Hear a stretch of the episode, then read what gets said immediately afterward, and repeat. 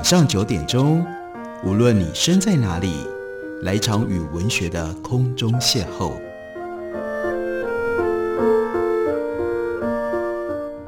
杨照谈书，邀您一同遨游文学世界，认识古今中外的经典之作。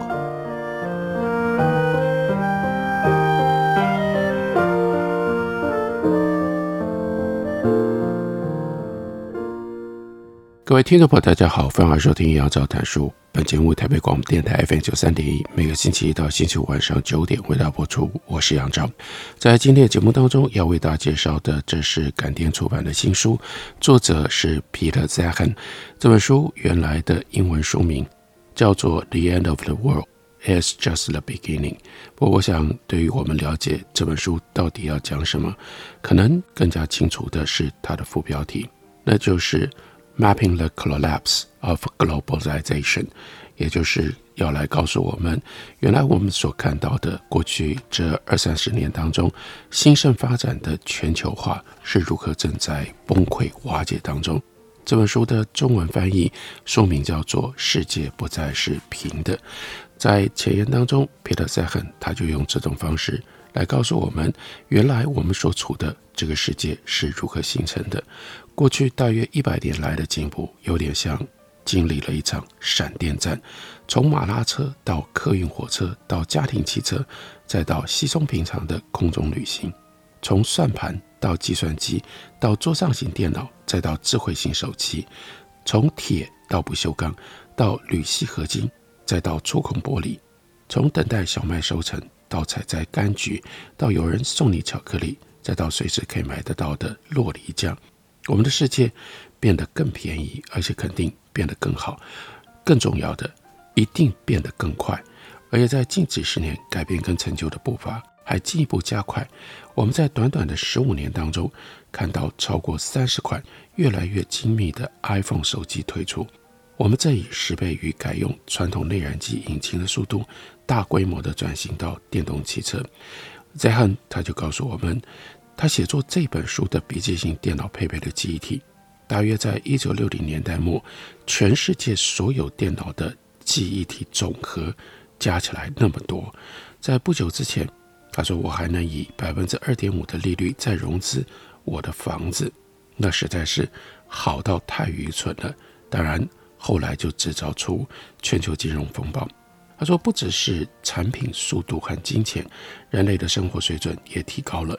在过去七十年，全球发生战争、占领、饥馑和疾病爆发，大幅的减少，使得死于这些原因的世界人口比例下降，创下了有史以来的纪录。从历史的观点看，我们正生活在太富裕和平等的尴尬，叫做 embarrassment of riches and peace 当中。”所有这些眼镜都有紧密交织的关系，彼此密不可分。但有一个简单的事实往往被忽略了，这是人为的。我们一直活在一个完美的时刻，而这人为的完美的时刻正在消失当中。过去几十年的世界是我们这一辈子有过最好的世界，现在这个世界不再变得更便宜、更好。和更快，而是正在迅速变成一个更昂贵、更糟糕和更缓慢的世界。因为这个世界，我们的世界正在崩解。他说：“我可能讲得太快了，不过呢，这本书就是他为了要呈现这样的一个观点而写的。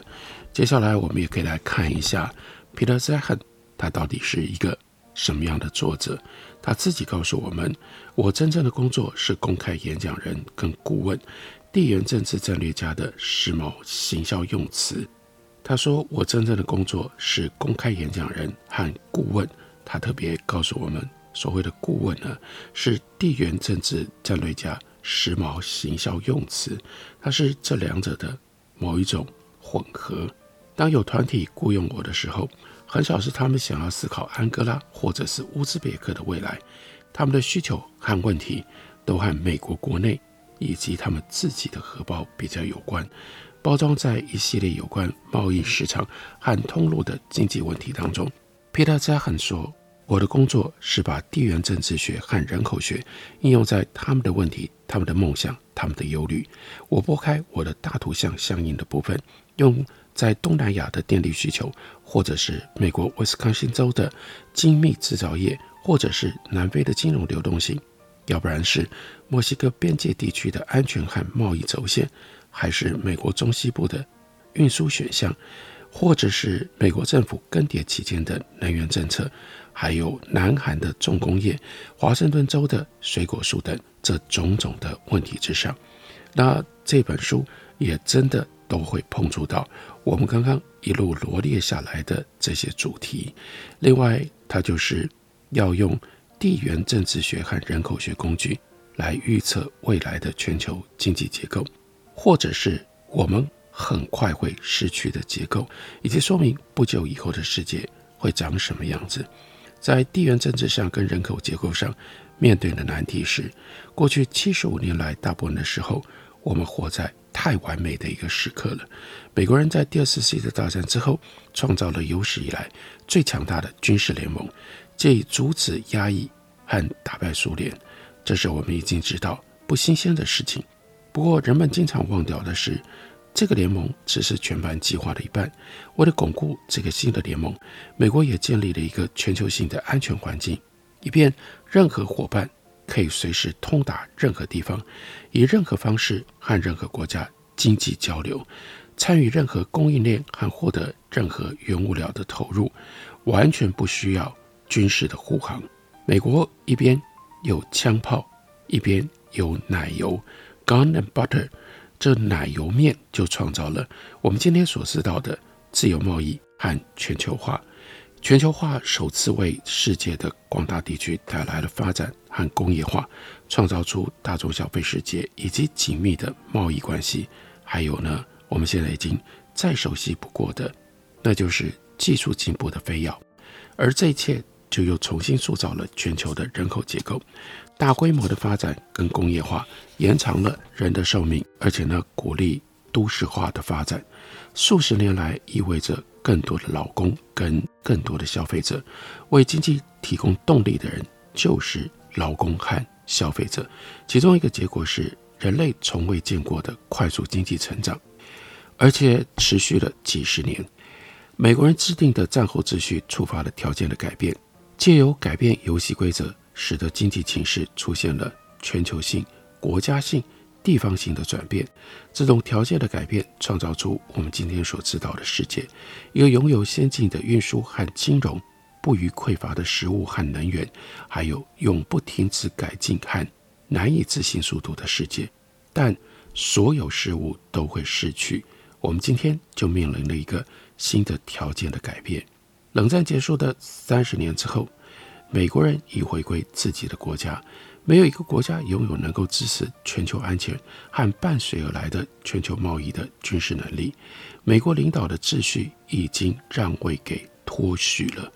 在我们达到那种完美的成长时刻的同时，全球人口的老化没有停止，持续进行，而且持续至今。全球劳工和消费者正在大规模的老化、退休，在我们急速的都市化当中。接棒的时代没有出生。从一九四五年以来，世界一直保持着历来最好的状况，保持着未来无法再更好的状况了。这是以诗意的方式来描述这个时代。我们的世界注定要衰败。二零二零年代将见证世界几乎每一个地方的消费和生产和投资、贸易都大幅的滑落，全球化将崩解为碎片。变成区域化、国家化，或者是小型化，这当然会带来重大的损失。这会使得生活变缓慢，更重要的，这会使得生活水准下降。没有一个经济体系可以在我们即将面对的这种未来当中运作。比较低调的说，这种去全球化的情况不太妙啊。我们经历了几十年的承平日子，才打造出。这样一个美好的世界，要想象我们能够轻易或者是快速地适应这巨大的崩解，那就需要非常乐观的态度。而彼得·泽汉则提醒我们，他没有这样的乐观。换句话说，你不会在这本书里面看到对于未来比较乐观的预期。那要如何预测未来？当然，必须要在相当程度上回到过去。皮特·塞亨他简单的回顾，哥伦布在十五世纪末的探险，开启了一连串交互关联的连锁反应。大洋航行先是促成了西班牙和葡萄牙，然后是英国和众多其他国家向外扩张，与借由海洋能够到达的每一片土地互动。帝国仍然存在，但他们的经济基础改变了，因为他们可以取得任何地方的几乎任何产品。在更广大的经济基础和更大的系统底下，地方封建系统的经济学随之崩溃。帝国战争需要更多的人口，帝国的经济扩张需要更多的劳工，帝国的贸易创造了新工业。在所有的例子当中，封建领土都是绝对的输家，除了只能够糊口的生存之外，没办法提供更多的任何东西。随着几百年过去，经济的改变也就带来了预期心理的改变，并不再只有一片，而且呢，不会。就停留在那里发霉，并开始变大，而且大家预期它会一直不断的变大，那就是我们今天所看到的、所知道的世界。一言以蔽之，那叫做 The World of More，更多的世界，更多的产品，更多的玩家，更大的市场，更多的市场，更方便的运输，更多的连接，更多贸易，更多资本，更多科技，更多整合。更普及的金融，更多和更大，以及更大和更多这样的一个世界，我们亲身经历了。不过，Peter Zeihan 他在这本书里要提醒我们去思考：这个世界还会再持续的变 more 吗？或者是这个 more 的趋势，这个时候真正已经到了即将终结，乃至于即将逆转的时刻了。我们休息一会儿，等我回来继续聊。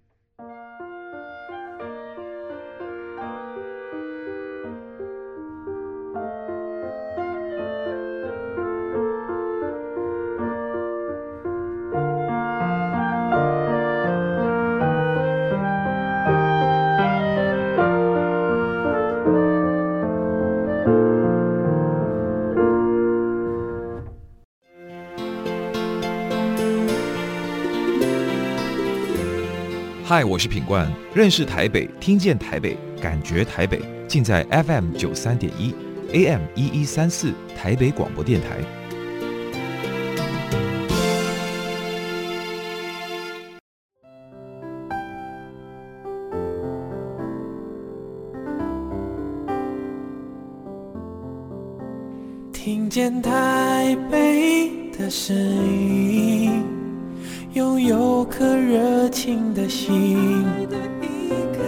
有爱与梦想的电台，台北广播 FM 九三点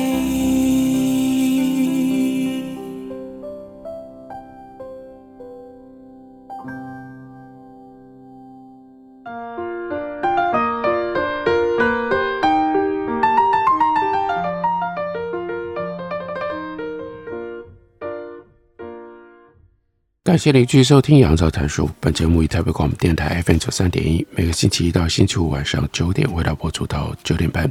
今天为大家介绍的这本书，作者是 Peter Zehan 书名叫做《世界不再是平的》。很重要的，那就是 Peter Zehan 要为我们记录跟预测过去我们所熟悉的这样的一个全球化的过程，全球化的世界恐怕已经到了尽头。从哥伦布航向大洋以来，人类的经济学一直是以这个 more 更多的概念作为定义。世界在 more 更多的概念当中演进，而这个合理预期会越来越多更多的概念，最后就变成了摧毁大洋时代之前的帝国和封建秩序旧经济学的东西。有新的产品、新的市场、玩家、财富互动。相互依赖，还有扩张，这都需要管理新关系的方法。于是，人类就发展出许多新的经济模式，其中最成功、最持久的模式，证明是 Fascist corporatism，法西斯统合主义；另外，Command-driven communism，指令式共产主义、社会主义和资本主义。于是，这些系统之间的竞争就变成了过去几个世纪人类历史的重要标记。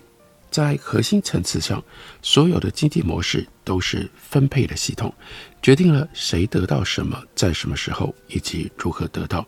所以，我们来看一下资本主义，这是大多数美国人最熟悉的。我们在台湾，我们也通常最熟悉资本主义这个概念，就是政府应该尽可能不干预，并把大多数决定，特别是有关消费和生产、供给和需求、技术和通讯的决定。留给私人部门的是留给私人部门的市民和公司。资本主义是美国的经济基准，但美国人不是世界唯一的资本主义国家。这里他就罗列出日本呢、澳洲、瑞士、墨西哥、台湾、黎巴嫩，还有波罗的海国家都有各自版本的资本主义制度。另外呢，社会主义是基准。如果你身处在欧洲，或者是敌人。如果你支持美国的政治右派，在现代的社会主义制度底下，公司、政府和人民处在一个不断改变的合作和斗争的万花筒当中。不过，所有真正社会主义架构的核心概念是，政府属于经济系统，是这个系统不可分割的部分。争议的地方是，政府角色应该要有多核心。以及政府应该如何使用他的权力和他的触角，以塑造或者是维系社会。加拿大跟德国可能是当代管理良好的社会制度的典范。意大利、巴西和南非版的社会主义，可能就还需要有很大的改进的空间吧。另外呢，皮特泽肯说，我也相信有一些古典政治科学家或者是理论家，把社会主义。和劳工拥有生产工具相提并论，那从未真正发生过。而彼得·萨肯则倾向于忽视从未发生过的事。当代经济学家把社会主义这个词和欧洲优渥的福利国画上等号，他基本上觉得可以接受，可以同意。另外呢，有指令式共产主义，那是极端荒谬形式的社会主义。概念是一切资本主义会外包给私人部门做的事情，都应该由政府来决定，取消私人的选择，乃至于取消整个私人部门，使政府得以指导社会所有的力量，以达成需要达成的目标。苏联是使用指令式共产主义最大和最成功的国家，但其他版本也出现在许多政治精英特别擅权的地方。冷战年代早期的南韩是一个管理良好、相当封闭的命令式体制，但是在政治上却积极反共，这当然是矛盾的。另外还有一个皮特泽肯特别要提的是法西斯统合主义。他说，这是我们不常想到的一种主义，它融合了企业领导和国家领导，政府做最终的决定。而他显然会协调公司以达成政府的目标，但关键词是协调。公司是支持政府的，而且呢由政府指导的，但不一定由政府来经营。在管理良好的法西斯经济体，政府可以拉拢私人部门来达成广泛的政府目标，例如新建一条高速公路，或者是消灭犹太人。所以当然，我们也就知道。这种法西斯统合主义最醒目的历史例证就是德国纳粹，就是希特勒所带领的德国纳粹。但大部分时候，日常管理是由公司自己决定。希特勒统治底下的德国是现代法西斯统合主义制度的主要例子，而冷战后期的南韩也曾经实施了二十年的法西斯主义，才转向比较资本主义。和社会主义的方向，当代的共产主义中国，那就更像法西斯主义国家，而不是社会主义，更不用说是共产主义了。阿拉伯之春发生了之后的埃及也是如此。每一种模式各有利弊，资本主义牺牲平等，让成长最大化，包括经济和技术的成长；社会主义牺牲成长，来成就包容性和社会和谐；指令是共产主义消灭活力，换取稳定和特定的成就；法西斯统合主义尝试达成国家目标，而不牺牲成长或者是活力，但它付出的代价是否定民众意志。另外有大规模的国家暴力，有史诗级的严重贪腐，以及少数人就能够决定发动国家支持的恐怖种族灭绝。资本主义和社会主义往往能够包容民主和随之而来的政治杂音，指令式的共产主义和法西斯统合主义的政治则远为安静的多了。那我们来看一下彼得瑟亨，他告诉我们现在。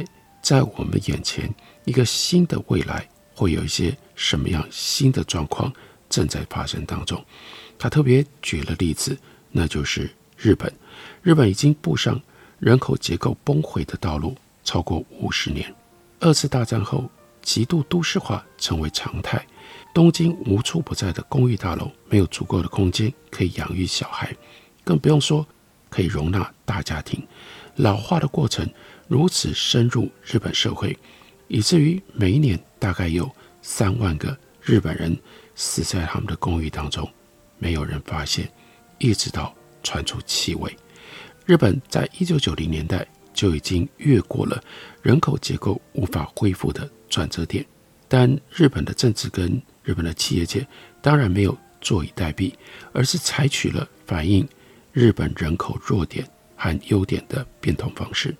日本公司发现国内人口结构非常的恶劣，但他们也发现，在国内大规模制造产品需要他们已经缺乏的年轻劳工，同时倾销产品到其他市场并不受欢迎。所以呢，日本想出了新方法，在销售地制造的当地化，称为 disourcing。日本公司迁移大部分的工业产能，日本公司已经将大部分的工业产能移到其他的国家。以利用当地更充分的劳工，生产通常在当地市场来生产，并且是生产通常在当地市场所出售的产品，然后将一部分这些当地销售的收入流回日本，来支撑越来越老化的日本人口，设计科技和极高端的制造工作，年龄比较大的高技术劳工做的那一类工作则留在日本。但几乎所有其余的制造业供应链都迁移到其他国家。基本上，日本人在一九八零年代已经看到这个结果。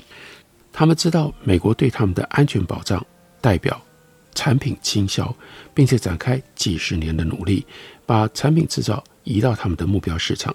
这个在销售地制造的概念，变成了 Toyota 丰田汽车的新企业准则。